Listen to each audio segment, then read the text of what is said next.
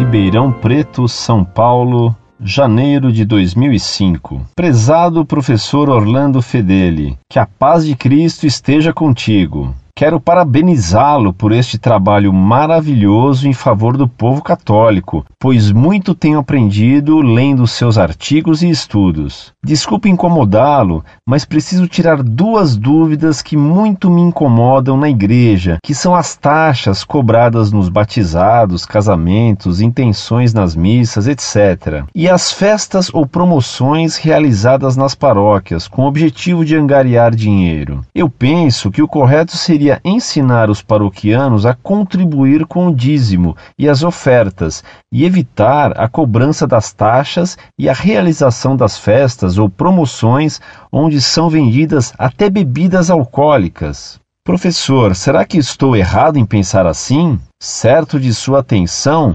aguardo seus sábios ensinamentos a respeito destes assuntos. Obrigado.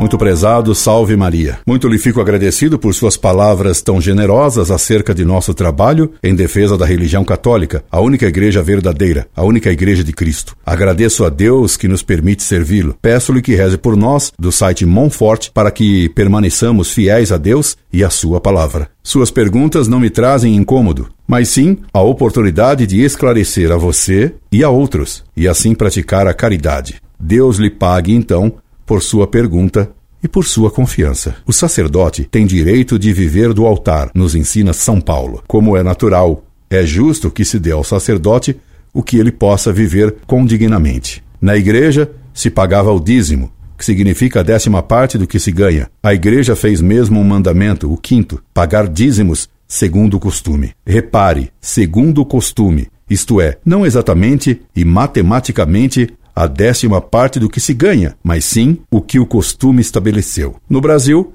o costume sempre foi que cada um desse o que lhe fosse possível, quando pudesse, de acordo com a consciência. O que se faz hoje, exigindo matematicamente a décima parte do que se ganha, contraria o costume e é de fato um abuso, pois numa época de tão grande crise, fica bem difícil a um operário braçal ou a uma empregada doméstica ou a um professor pagar o dízimo, a décima parte do que se ganha. Veja então, a sabedoria da igreja ao mandar pagar o dízimo segundo o costume. Se a igreja age com sabedoria, é de lamentar que muitos sacerdotes se recusem a fazer casamentos de graça para os pobres ou que cobrem altas quantias para adornar a igreja. Conheço o caso de uma empregada doméstica que, não podendo pagar as despesas do casamento na igreja, ia se juntar por falta de dinheiro. Graças a Deus ela tinha uma excelente patroa que lhe pagou todas as despesas do casamento e, ademais, arranjou-lhe o vestido de noiva. O padre